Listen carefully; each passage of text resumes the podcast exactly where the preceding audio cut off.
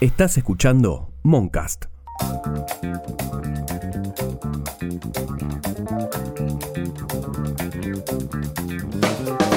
Por la ley 11.544 de 1929, en Argentina la jornada laboral legal es de 48 horas semanales como máximo, una de las más largas del mundo. En la actualidad hay dos proyectos en el Congreso de la Nación para reducirla. Durante 2020, Hugo Yasky, diputado y dirigente de la Central de Trabajadores de Argentina, la CTA, propuso reducirla a 40 horas semanales con la idea de que esto podría formalizar miles de empleos.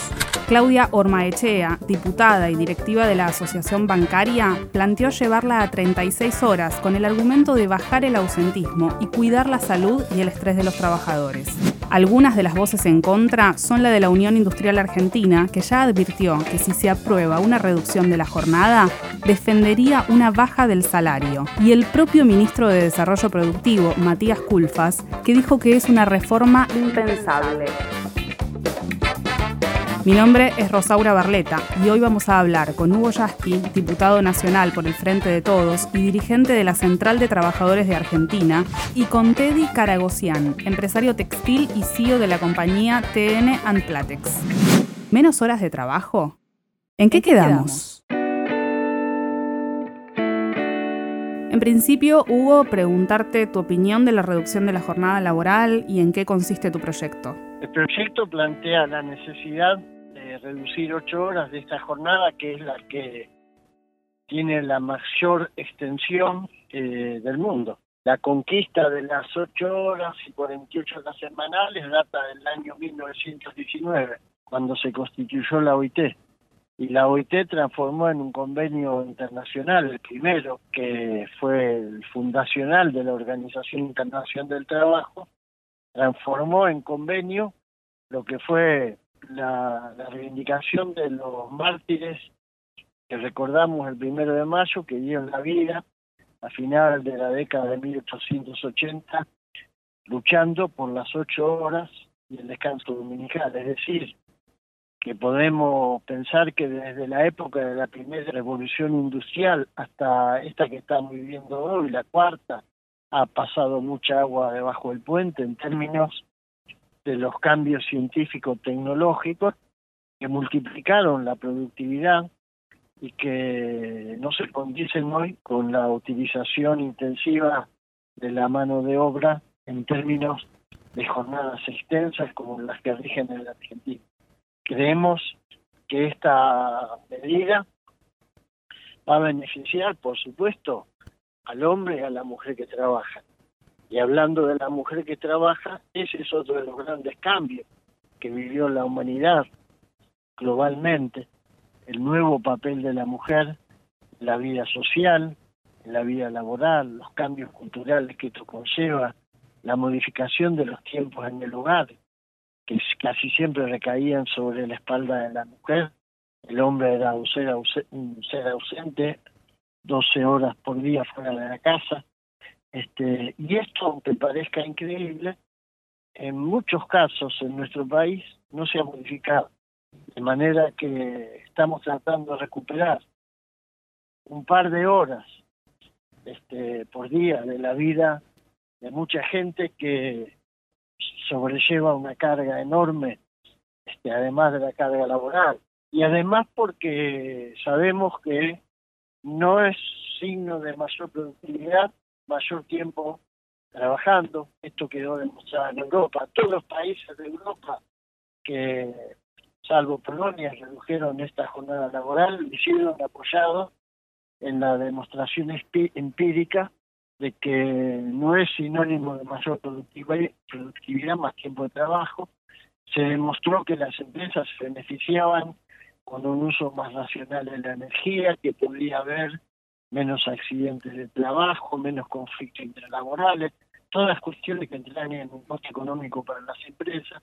Y por otra parte, este, está la posibilidad de que una reducción de la jornada laboral abra la ventanilla de oportunidad para que algunas fuentes de trabajo se creen. Pensemos que estamos en una Argentina donde la mitad de su fuerza laboral hoy o es subocupada o es desocupado. Entonces creo que es un proyecto que resuelve una cantidad de cuestiones. ¿Qué opinión tenés, Teddy, de la posibilidad de que se reduzca la jornada laboral? Un problema grave que tiene la Argentina es que tiene una proporción muy grande de gente que está en la informalidad y, y cada vez más una proporción más grande de monotributistas. Ni los que están en la informalidad ni los monotributistas tienen derechos ni a vacaciones, ni a obra social, ni a un montón de cosas. Esto va a incrementar la cantidad de gente que está fuera del sistema porque es una regulación más en un sistema que ya tiene muchas regulaciones. A mí lo que me extraña de esta propuesta es el total desconocimiento que hay sobre las razones por las que no hay empleo formal en la Argentina. Una de ellas, la más importante, es la posibilidad de conflicto. Dadas tantas normas que hay, los conflictos son muy, muy, muy normales. Y la segunda razón es el pasivo laboral lo que tendrían que estar haciendo quienes proponen esas ideas es preguntarle a los empresarios por qué no están empleando, no están aumentando la cantidad de regulaciones que espanta a quien la escucha y espanta a los inversores haciendo que los pobres de la Argentina sean cada vez más pobres y más numerosos. ¿Por qué no quieren emplear gente? Primero, porque cuando baja el nivel de actividad no pueden despedir en la actualidad. Segundo, porque se les acumula pasivo laboral con una persona más.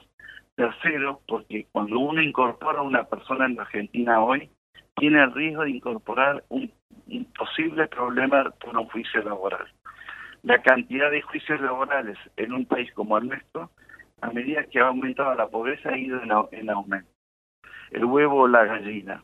En un país, digamos, donde debiera fomentarse la generación de empleo por parte de los empleadores, tenemos un país donde las leyes laborales cada vez complejizan y como en este caso que se está proponiendo, por ejemplo, bajar a 36 horas, creo que me dijiste uno de ellos, significaría que un caos total en el sistema de producción, porque sería muy difícil de implementar, significaría buscar nuevos empleados, pero esos nuevos empleados, como probablemente no los tomarían porque no quieren tomar, no quieren aumentar el empleo, lo que se produciría es una disminución de la cantidad de horas trabajadas totales, produciendo aún menos que lo que producimos en la actualidad y generando aún más pobreza que la que... Si la, si la solución fuera esa, lo que tendríamos en el país es, seríamos ultra ricos, porque cada vez tenemos menos gente trabajando en la formalidad y cada vez tenemos menos horas totales trabajando en Argentina. Ahí si pensamos, por ejemplo, en los sectores empresarios que están oponiéndose, plantean, por ejemplo, una cuestión de conflicto en relación con los salarios. ¿Crees, Hugo, que puede llevarse a cabo la reducción de la jornada laboral sin tocar los salarios? En primer lugar, hay que decir que durante los cuatro años de macrismo perdimos 20% de salario. Esto está demostrado y nadie lo discute. Ahora yo me hago la pregunta, esa pérdida de 20% de salario, ¿cómo la computaron los empresarios? ¿Ganaron entonces en relación con las horas de trabajo? Podríamos decir, bueno, si perdimos 20 puntos de salario, ahora con la pandemia creo que estamos por los 23, pero redondiemos, perdimos 20 puntos de salario. Eso equivale casi al mismo nivel de reducción horaria que estamos planteando. Si fuera una cuestión de confrontar salario con tiempo de trabajo, y no lo es, no lo es porque la ciencia y la tecnología se introdujo para elevar la productividad con menos horas de trabajo del ser humano. Porque si no, lo que estamos viendo es un fenómeno de sobreexplotación. Ganan con el aumento de la productividad los empresarios, como están ganando mucho más. Se demuestra en esos trabajos que han quintuplicado la producción aplicando ciencia y tecnología, pero además de ganar con el aumento de la productividad, ganan con la caída de los salarios que se producen en Argentina. Pero entonces esta medida no, no contribuiría con ese contexto de tendencia a la caída del salario? Absolutamente, ¿por qué?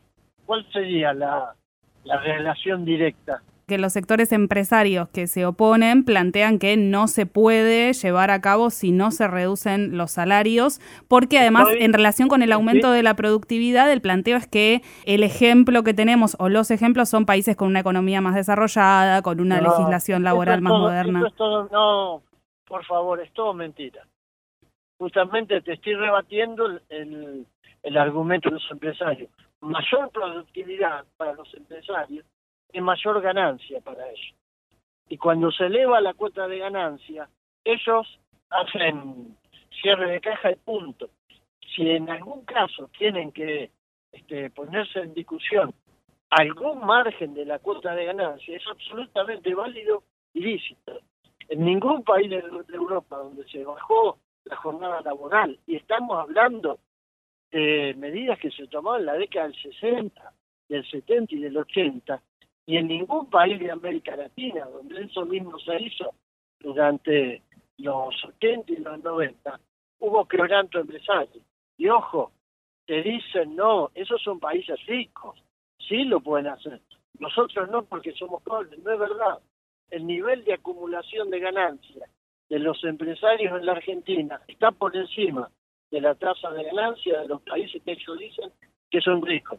Y si ponen como ejemplo, como siempre lo hacen, las políticas de los países que son ricos, bueno, me parece que después de 120 años de vigencia, eh, una jornada de 48 horas, este sería tiempo de que ese ejemplo que ellos dicen, tomémoslo porque tenemos que aprender de las prácticas de esos países. Bueno, hagámoslo para todos, no para lo que les conviene a ellos. Y si pensamos en, la efectivización de esta reforma, en las condiciones actuales de, flexibilización o de precariedad, ¿se puede llevar adelante sin un contrapeso de, mayor flexibilización? Que es un poco lo que piden como condición los sectores empresarios, ¿no? Poder aumentar la flexibilización. Poder aumentar la flexibilización en la Argentina se hizo durante el menemismo y durante el macrismo. Pero además de aumentar la flexibilización, se bajaron los impuestos a los ricos. Eso supuestamente iba a traer la lluvia de inversiones. No llovió, tuvimos sequía. Brotecitos verdes, nunca surgieron los brotecitos verdes. La Argentina perdió una enorme masa de empresas pymes a las que la fundieron porque abrieron la importación de los productos que ellos fabricaban y se quedaron sin mercado interno por el salario en caída picada de los que tenían trabajo en los jubilados. Esos son los problemas reales de los empresarios, no es la flexibilización. Y este proyecto, al contrario, lo que puede crear es abrir la ventanilla de más oportunidades de trabajo, que es el gran problema que tenemos que resolver en la Argentina. Hay empresarios miopes que se piensan que teniendo un ejército de la mitad de la fuerza laboral desocupada, eso va a hacer que los salarios sigan cayendo. Pero digo que son miopes, porque si no tenemos capacidad de vivir en un país donde la gente tenga un ingreso asegurado para poder vivir y consumir, a ellos tampoco les va a ir bien. Entonces creo que hay un empresariado pyme que está apoyando esta medida, porque no es verdad que todo el empresariado esté contra.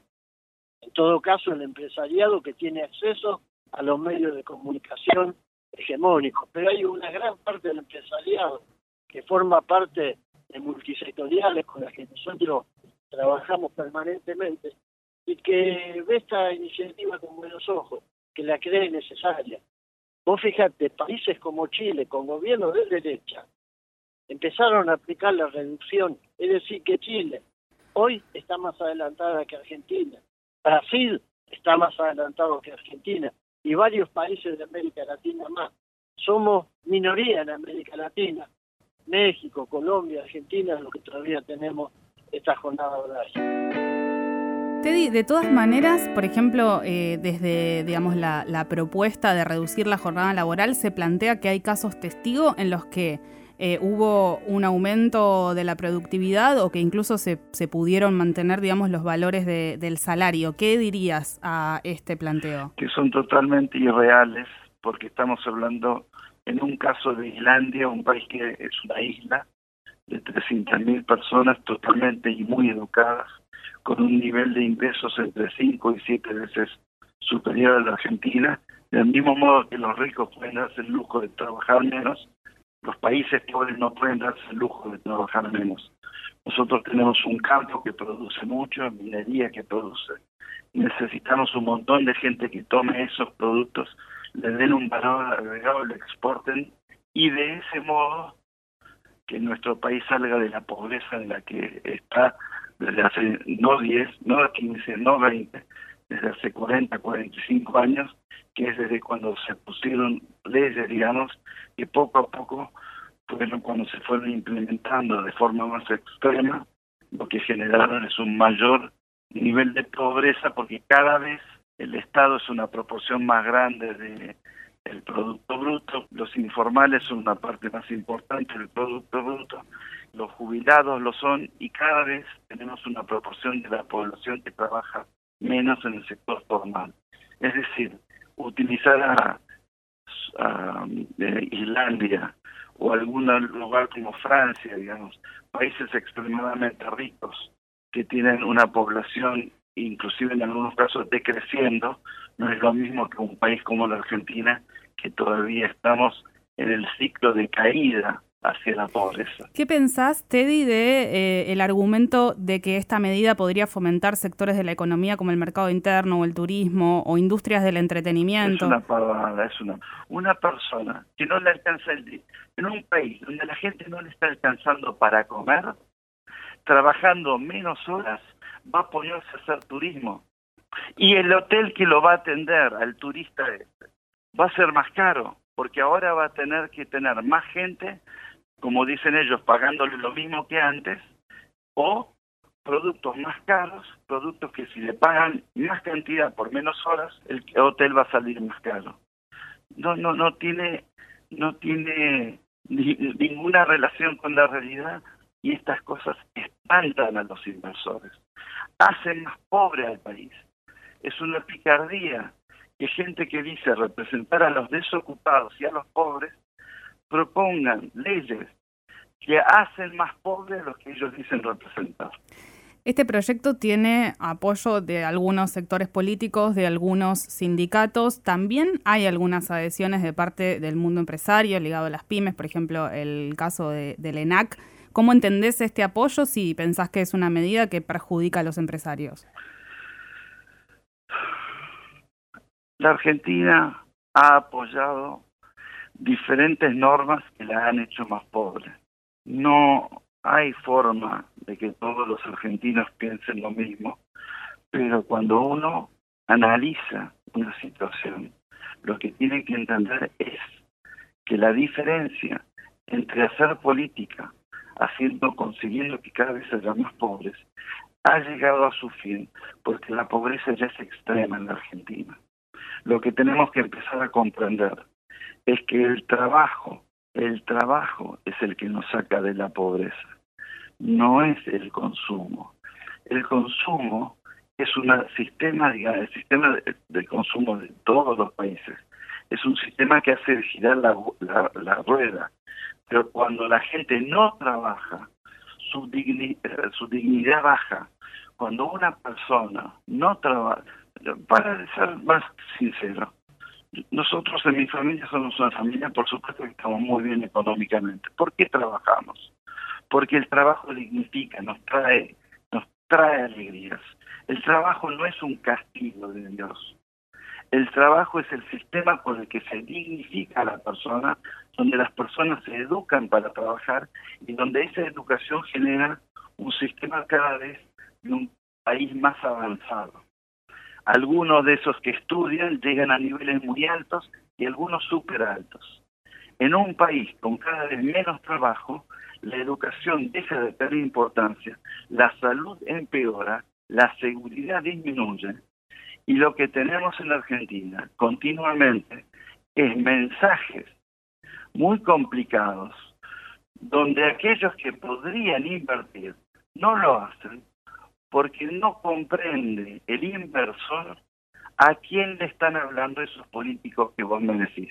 Y en el caso de las pymes que están protegiendo esto, para serte sincero, he visto de que son pymes casi inexistentes y que son más bien la mayoría de esas empresas son una proporción muy chica del, del mundo pyme. Argentina tiene una proporción extremadamente alta de pymes, pymes que no terminan de crecer como en el resto del mundo porque prefieren estar debajo del, del, del nivel de visibilidad. Eso, eso aumenta la informalidad y nosotros debemos buscar cómo hacer que las pymes se conviertan en medianas, las medianas en grandes y las grandes en aún más grandes, generando empleo para los argentinos para que salgamos de la pobreza. Teddy, ¿crees que hay un problema que mirar en relación con la calidad de vida de los trabajadores si pensamos en las situaciones de precarización, la extensión de las jornadas o los niveles de insalubridad? ¿No hay ahí que gestionar una política pública? vos te metes temas que no tienen mucho que ver. Cuando mezclaste el tema de la cantidad de horas con otras cosas, digamos, estás metiendo dentro algo que es un resultado. No, lo digo por el planteo sobre las horas extra y, la intención de que los mismos empleados trabajen eh, más. Eh, eh, cuando vos le preguntas a la gente, quiere hacer horas extras. No es un castigo hacer horas extras. Cuando le preguntas a alguien si está desempleado, si quiere trabajar, te dice yo quiero trabajar. Nadie te dice yo quiero trabajar. O sea, no hay un problema ni con su salud ni con su calidad de vida por hacer horas extra por fuera de las ocho horas de, jornada. Un empresario tendría que poner el cuerpo como lo ponen todos los trabajadores, pero no un día para ver cómo es la vida de un obrero, todos los días de la vida. Yo tuve varias varias cartas, mira, la voy a empezar a publicar, de obreros que me llegaron al correo del Congreso y me cuentan, uno de ellos metalúrgico, trabajo nueve horas por día y tengo una, una hora y media de ida y una hora y media de vuelta. Se me hacen doce horas. Casi no hablo con mis hijos, porque cuando llego están durmiendo y cuando me voy siguen durmiendo. Casi no hablo con mi señora. Vivo en condiciones de semi-esclavitud. Hoy Matías Culfa decía que, bueno, desde ya trabajar menos hace la vida más plácida. No, eh, para un empresario trabajar menos, un poquito de spa, un poquito de country, la vida es más plácida. Para un obrero, trabajar un poquito menos es salir de la semi-esclavitud, es estar menos agobiado por una vida que no te deja sentirte un ser humano. Entonces nosotros tenemos un país donde para que la mitad trabaje 12 horas como este obrero metalúrgico, la otra mitad no tiene que tener empleo. Tendrían que tener un poco más de decencia lo que opinan de esta manera. Recién nombrabas al ministro Culfas y eh, esto, digamos, pone sobre la mesa que incluso dentro del Frente de Todos hay eh, posiciones encontradas. No sé si tenés alguna opinión sobre las declaraciones de Culfas, de la propia CGT, también estuvo el caso de Andrés Rodríguez de UPCN, que hablan de que es un proyecto inviable. No, eh, el ministro Culfas habló conmigo para decirme que él compartía conceptualmente el proyecto. Respecto a la viabilidad, yo pienso que hay, este, por supuesto, gradualidades, que hay tiempos en los que se puede aplicar esto. Eh, el asunto está en decidirse a empezar a reducir la jornada laboral. Después puede haber gradualidades, como hubo en otros países. Ahora, Culfas usó la palabra inviable, dijo que por pandemia no es momento de, de, plantear esta discusión, que se necesita más empleo, digamos, no lo ve en una agenda cercana. Sí, al contrario justamente porque se necesita más empleo, se necesita repartir mejor los tiempos de los que pueden tener empleo. Porque hay muchos jóvenes que si tuviésemos una reducción de jornada tendrían la oportunidad de algún empleo. Justamente este tipo de medida está pensada en la pandemia. Como estuvo pensada otra medida, que era el aporte a las grandes fortunas personales, que muchos les corrió un frío por la espalda, que muchos dijeron que iba a ser un fracaso total, que no se iba a recaudar, que era una medida que ahuyentaba a los empresarios, y es una medida que le sirvió al gobierno para recaudar 280 mil millones de pesos, recaudó el 80% de lo que se estimaba, a pesar de que algunos este, en el número de las grandes corporaciones como Manieto fueron a la justicia, y demostró que hay medidas que en el marco de la pandemia se tienen que tomar, pero hay que tener coraje político para ponerlas en discusión y para tomarlas. ¿Le falta Culfas? ¿Eh? ¿Le falta ese coraje a Culfas? No, soy, yo hablo conceptualmente.